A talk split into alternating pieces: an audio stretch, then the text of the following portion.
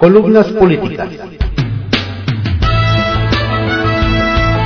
Continuamos con la audiosíntesis informativa de Adriano Ojeda Román, correspondiente al jueves 13 de abril de 2023. Demos lectura a algunas columnas políticas que se publican en periódicos capitalinos de circulación nacional. Arsenal, por Francisco García, que se publica en el periódico Excelsior. Rebelión en San Lázaro.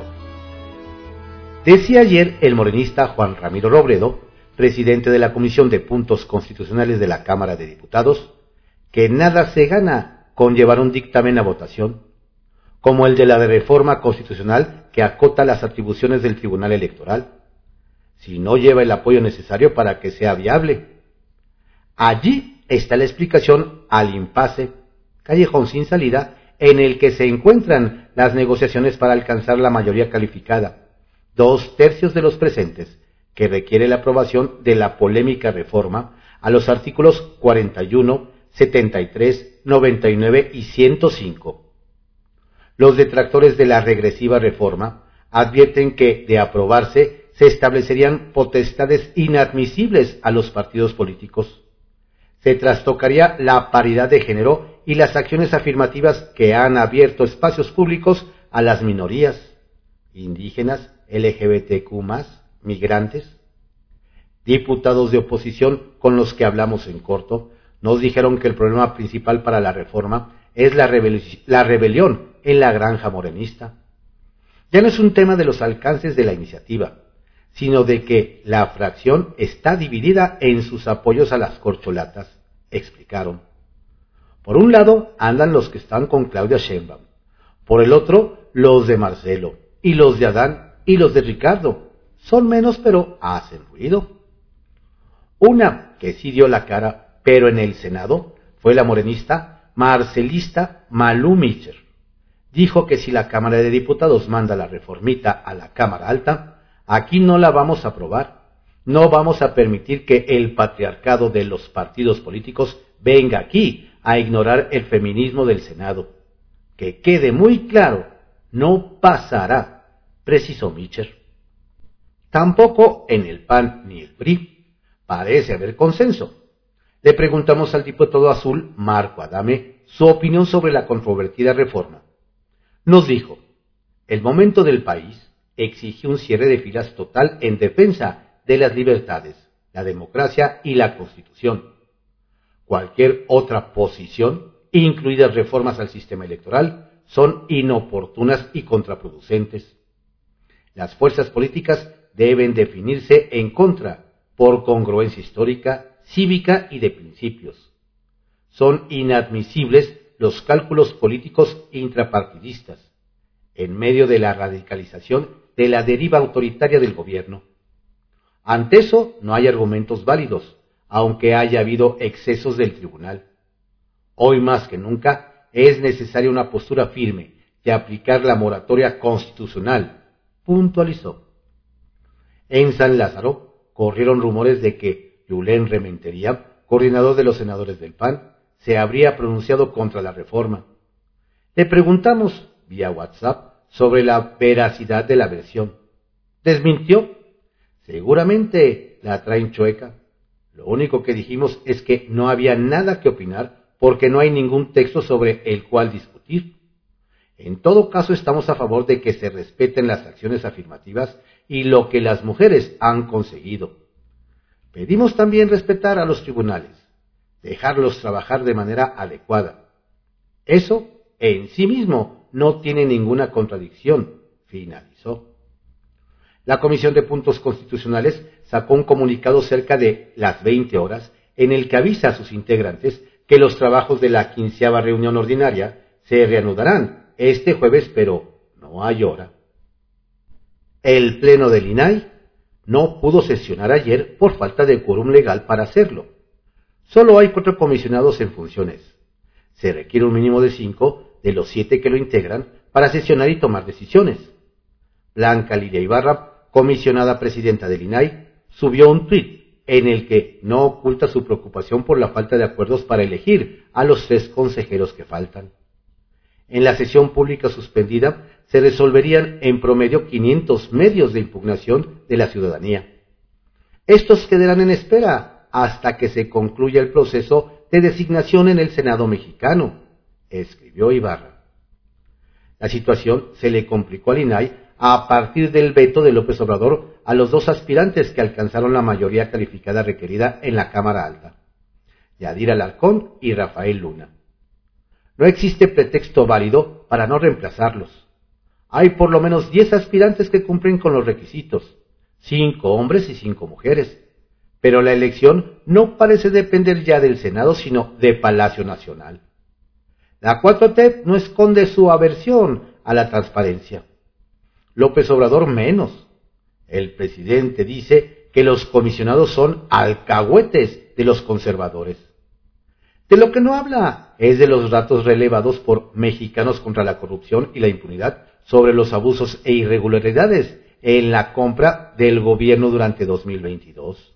Ocho de cada diez contratos se asignaron por adjudicación directa, a pesar de que el presidente prometió prohibirlas. No hay indicios de que pretenda cambiar de rumbo. El monto de compras entregado por mecanismos que deberían ser excepcionales representó más de la mitad del total de recursos gastados en contratos, lo cual contradice las leyes de compras. Es el cuarto año que esto sucede de manera consecutiva, consolidándose como la nueva regularidad de este gobierno. Tiempos de opacidad, tiempos de la 4T. Desde San Lázaro, por Alejo Sánchez Cano, que se publica en el periódico El Financiero. Delfina empicada por hierros propios. Tiene la mesa puesta para ser gobernadora a pesar de la estela de corrupción que arrastra, y sin embargo está dilapidando el irrestricto apoyo que le ha brindado el presidente López Obrador por errores en el nombramiento de sus colaboradores más cercanos y por la pugna interna que existe entre los morenistas, además de sus propias limitaciones personales. Las tribus de este partido en el Estado de México exigen su parte del pastel y por ello hacen de todo para que su candidata Delfina Gómez les otorgue más espacios y ello, ya de suyo, provoca graves fisuras en el equipo de la maestra con consecuencias graves en el desarrollo de la campaña. Por ello, no es de extrañarse que diversas figuras políticas y líderes de Morena, Partido Verde y MC, pintaron su raya con Delfín al anunciar que apoyarán a Alejandra del Moral. Entre los disidentes morenistas destacan Alfonso Díaz, de Coacalco, Cuautitlán, Sergio Olivares, gente de Higinio Martínez, Cristóbal Ramírez, del oriente del, del Edomex, y los operadores políticos de Morena en el Valle de Toluca, como Germán Colín, Jaime Cristóbal Ramírez y Arturo Santiago Mendieta, por citar algunos. Los mexiquenses no se chupan el dedo y saben que si bien es cierto que Alfredo del Mazo, gobernador de la entidad, resultó en ciertos temas como el de la inseguridad pública un fiasco, también es verdad que con Morena en el poder y con Delfina Gómez al frente, esos índices delictivos negativos que tienen ahora serán cosa de niños cuando el partido de AMLO llegue al poder. El desaire de los mexiquenses para participar en sus actos de campaña es evidente. Las imágenes de sus recientes actos de proselitismo dan cuenta de ello, al tener que retirar la sillería sobrante por la escasa participación de sus adeptos. Para nadie es un secreto que Delfina es muy limitada en la riqueza del lenguaje, así como en su escasa cultura. No obstante haber sido secretaria de Educación Pública, por ello, al contrastarla con su adversaria, Alejandra del Moral, pues se hace más evidente esta grave deficiencia de la exalcaldesa de Texcoco, a grado tal que ha rehuido la posibilidad de efectuar más debates de los que exija la autoridad electoral. Y como están las cosas, ella y su coordinador de campaña, Horacio Duarte, buscarán que solo sea uno en lugar de los dos que se le piden oficialmente y que su transmisión solo sea a través de las redes sociales.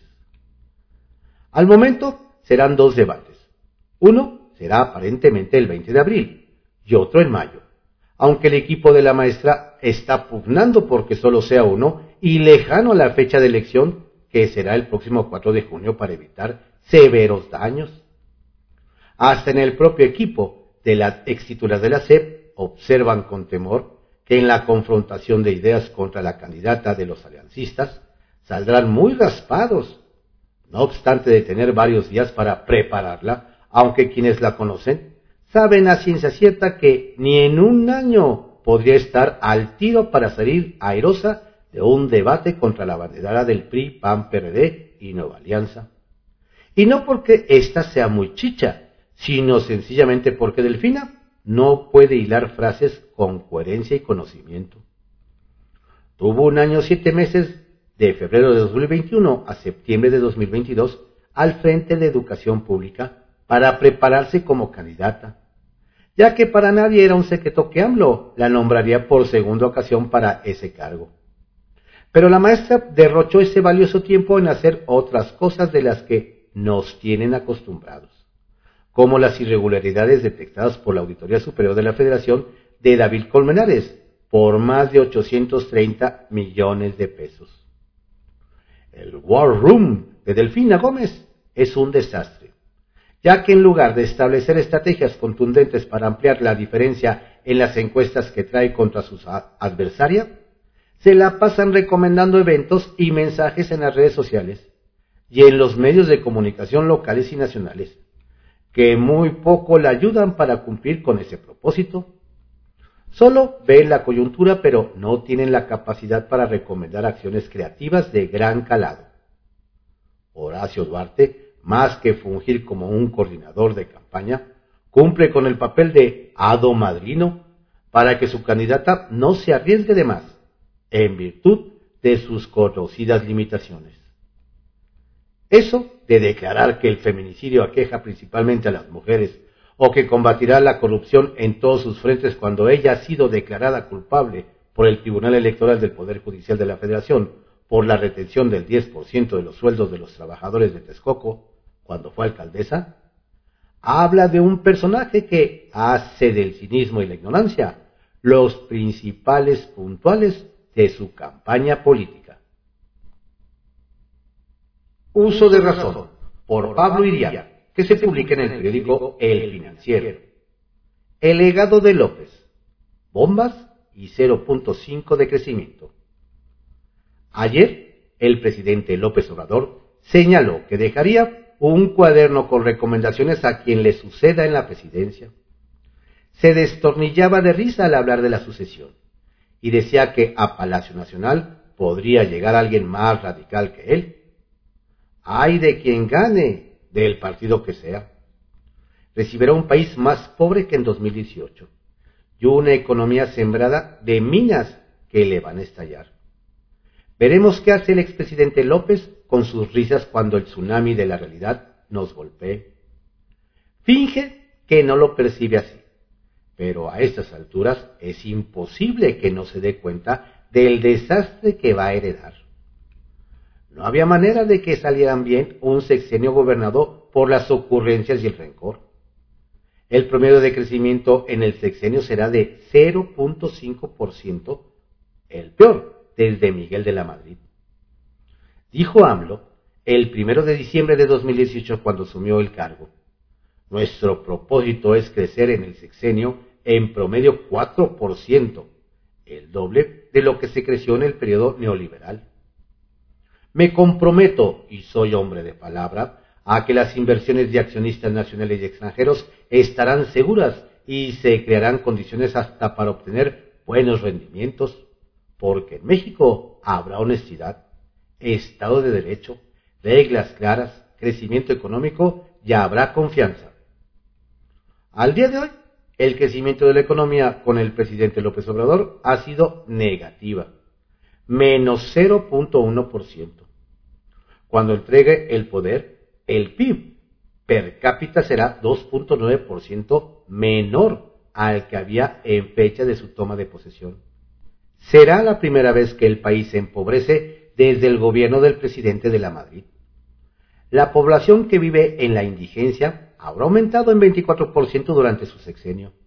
de acuerdo con el minucioso estudio y análisis del consultor Carlos Ramírez F., los ingresos presupuestarios del sector público en el periodo enero-febrero de 2023 son iguales, en términos reales, a los ingresos del mismo periodo de 2018. Y el país requerirá, para solventar un solo programa social del expresidente López, adultos mayores, 100 mil millones de pesos adicionales cada año. ¿De dónde van a salir? A Pemex han inyectado en transferencias, aportaciones y subsidios 890 mil millones de pesos. A CFE, que ganaba dinero hasta el fin del sexenio anterior, 300 mil millones de pesos.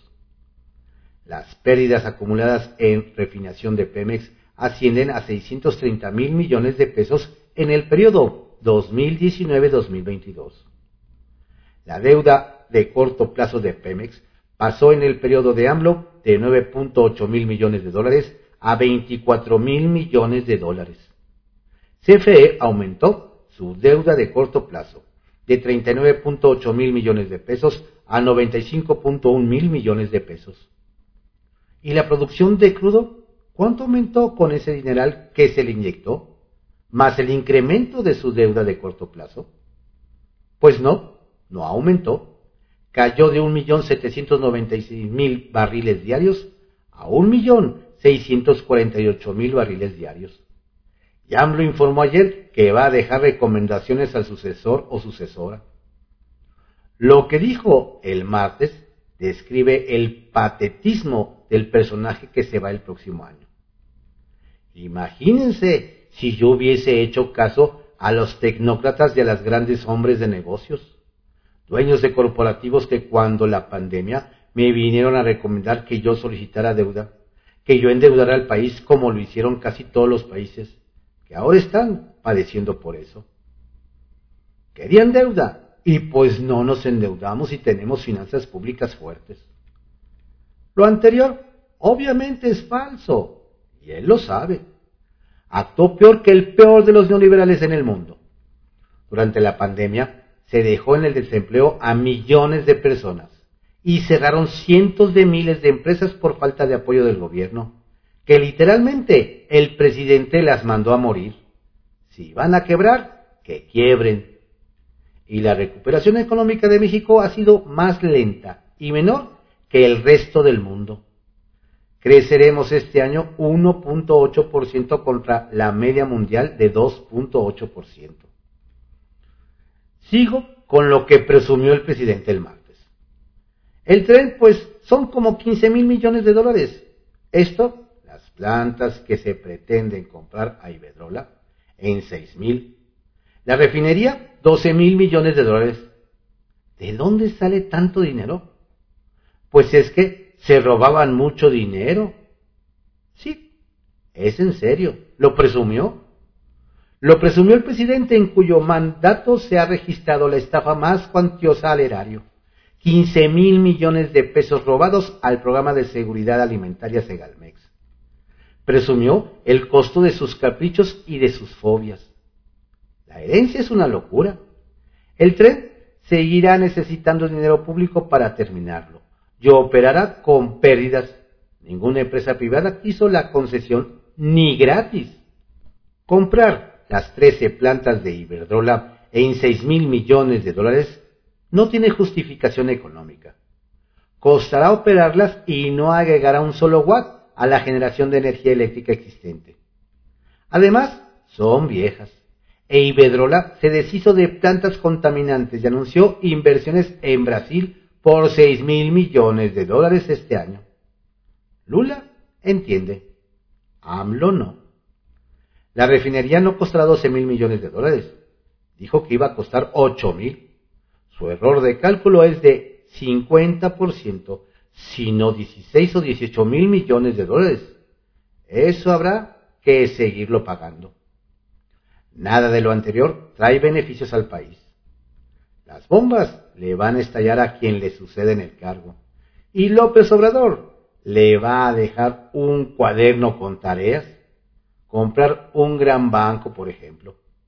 Es decir, quiere más estatismo. Tres en raya. por Verónica Malo Guzmán, que se publica en el Heraldo de México. Una radiografía del AIFA luego de Semana Santa. Hablemos del absoluto fracaso de una de las obras insignias de la 4T. Un proyecto que no despegó y tampoco ha podido aterrizar. El año pasado, el Aeropuerto Internacional Felipe Ángeles, antes Santa Lucía, registró 1.3 millones de pasajeros, un 46% por debajo de su meta de 2.4 millones. Sobra decir que con esos números cualquier negocio ya hubiera cerrado. Pero como este aeropuerto recibe subsidios, en el 2022 un total de 1.370 millones de pesos, 951 más de lo presupuestado. Este año le están asignados 836 millones de pesos. A estos sumémosle lo que se vaya necesitando. Los costos de construcción del AIFA superaron los 116 mil millones de pesos. Adicionalmente, se invirtieron más de 10 mil en infraestructura de conexión. Tan solo el camino que se abrió luego se cerró para luego volver a abrirse. Todo en un lapso de 48 horas que conecta Ecatepec con Santa Lucía, costó 7.5 mil millones de pesos. A ello hay que sumar los costos por la cancelación del nuevo aeropuerto internacional de la Ciudad de México, los cuales rondan los 332 mil millones de pesos. Pero el costo principal del gigantesco mamut blanco llamado AIFA son los que el Naim hubiera generado 150 millones de pasajeros al año y un ingreso que se traducirían en impuestos para las arcas nacionales. El Felipe Ángeles ha servido de teatro, de espacio cultural y para la lucha libre, también para los tianguis. Tiene museos y hay gente que va ahí a pasear, aunque mismo eso cada vez menos. Albergará un evento especial para el Día del Niño este 30 de abril. Y cuenta también con Starbucks y con unos baños dignos de un centro de diversiones. Sirvió también para demostrar que connotados influencers como Aquiles Chávez y Luisito Comunica no tienen la capacidad siquiera para usar guiones diferentes con objetos de promover al IFA. No olvidemos tampoco el video de Sabina Sabrok para hacerle publicidad al aeropuerto el cual las mismas autoridades prefirieron bajar de redes sociales debido a lo contraproducente que estaba resultando. En otras palabras, Santa Lucía sirve de todo menos como aeropuerto. Ha sido fuente de inspiración para un himno, para que los generales hablen con una estatua, para albergar a miles de ratas.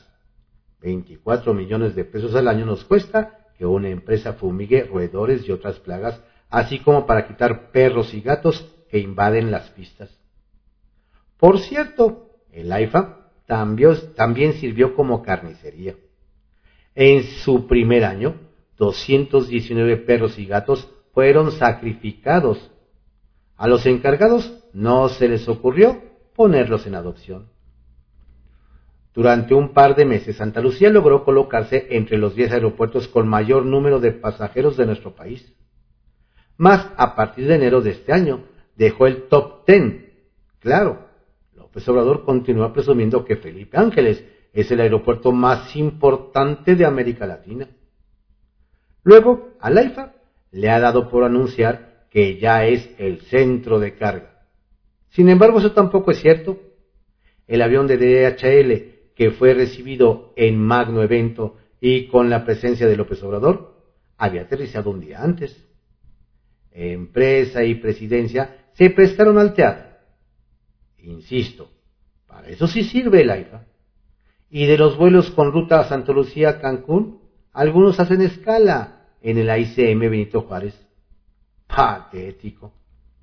El AICM transporta 102 veces más pasajeros que Santa Lucía y el costo de un pasajero en este aeropuerto es de 1.345 pesos, mientras que en el Benito Juárez es de 20.20 pesos. Pero ante estas cifras, lo único que López Obrador pudo decir fue, No llegan los pasajeros a la IFA, pero tampoco ya nadie lee el Reforma. En otras palabras, la perfecta radiografía de dicho aeropuerto, poco importa la farsa. Lo que importa es que la gente no se entere. Por eso mismo es importante reiterar cuántas veces sean necesarias que con el IFA hubo engaño. La 4T nos ha visto la cara. Historias de reportero por Carlos López de Mola, que se publica en el periódico El Universal. Adán exhibe a su jefe en una grabación.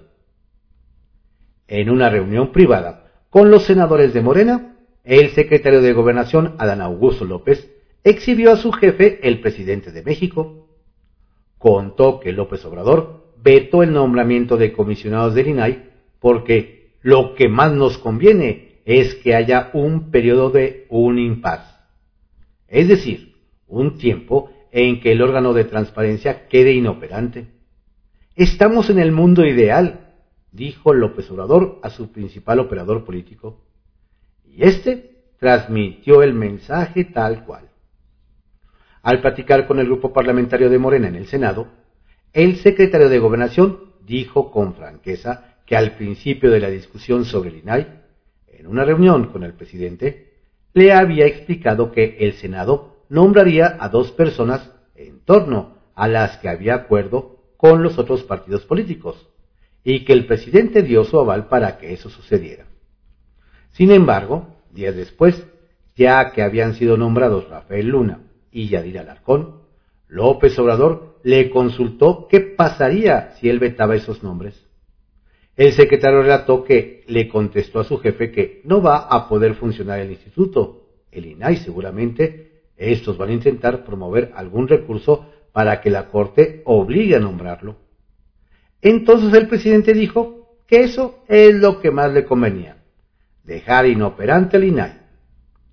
Y para que no hubiera duda sobre la voluntad presidencial, el secretario Adán Augusto dijo a los senadores morenistas que este martes el presidente López Obrador le ratificó la misma instrucción de no nombrar por ahora a los comisionados del INAI, dejar al INAI sin funcionar. Estamos en el mundo ideal. Nosotros no tenemos ninguna urgencia porque se nombren, le dijo el presidente. Escuché el audio de la reunión entre el secretario y los senadores y las citas son, son textuales. ¿Cuál es el mundo ideal del que habla López Obrador? un INAI al borde de la extinción, que no haya transparencia, que no se conozcan los contratos del gobierno, que no se sepan los escándalos de corrupción y desvío de recursos que se han denunciado gracias a la información que facilita el INAI. La Casa Gris, Segalmex, los contratos de la prima Felipa Obrador con Pemex, las obras para mejorar las zonas del rancho del presidente usando dinero público, las empresas fantasmas del AIFA, los contratos del Instituto de Migración con empresas de seguridad. Todos esos reportajes y denuncias han abrevado del INAI y por eso el presidente lo quiere inhabilitar. Las declaraciones del secretario de Gobernación exhiben también al presidente en una de sus mentiras. Cuando vetó a los comisionados del INAI dijo que era porque todo parece indicar que se repartieron los dos candidatos, PAN y Morena. Y eso no debe permitirse. No podemos aceptar esos enjuagues. Una reportera le preguntó, ¿no queda inoperante el INAI? El presidente afirmó, pues hay que buscar que no sea. Es mentira. Ahora se confirma que es mentira. Él quería que quedara inoperante. Él lo buscó. Y ese es su mundo ideal.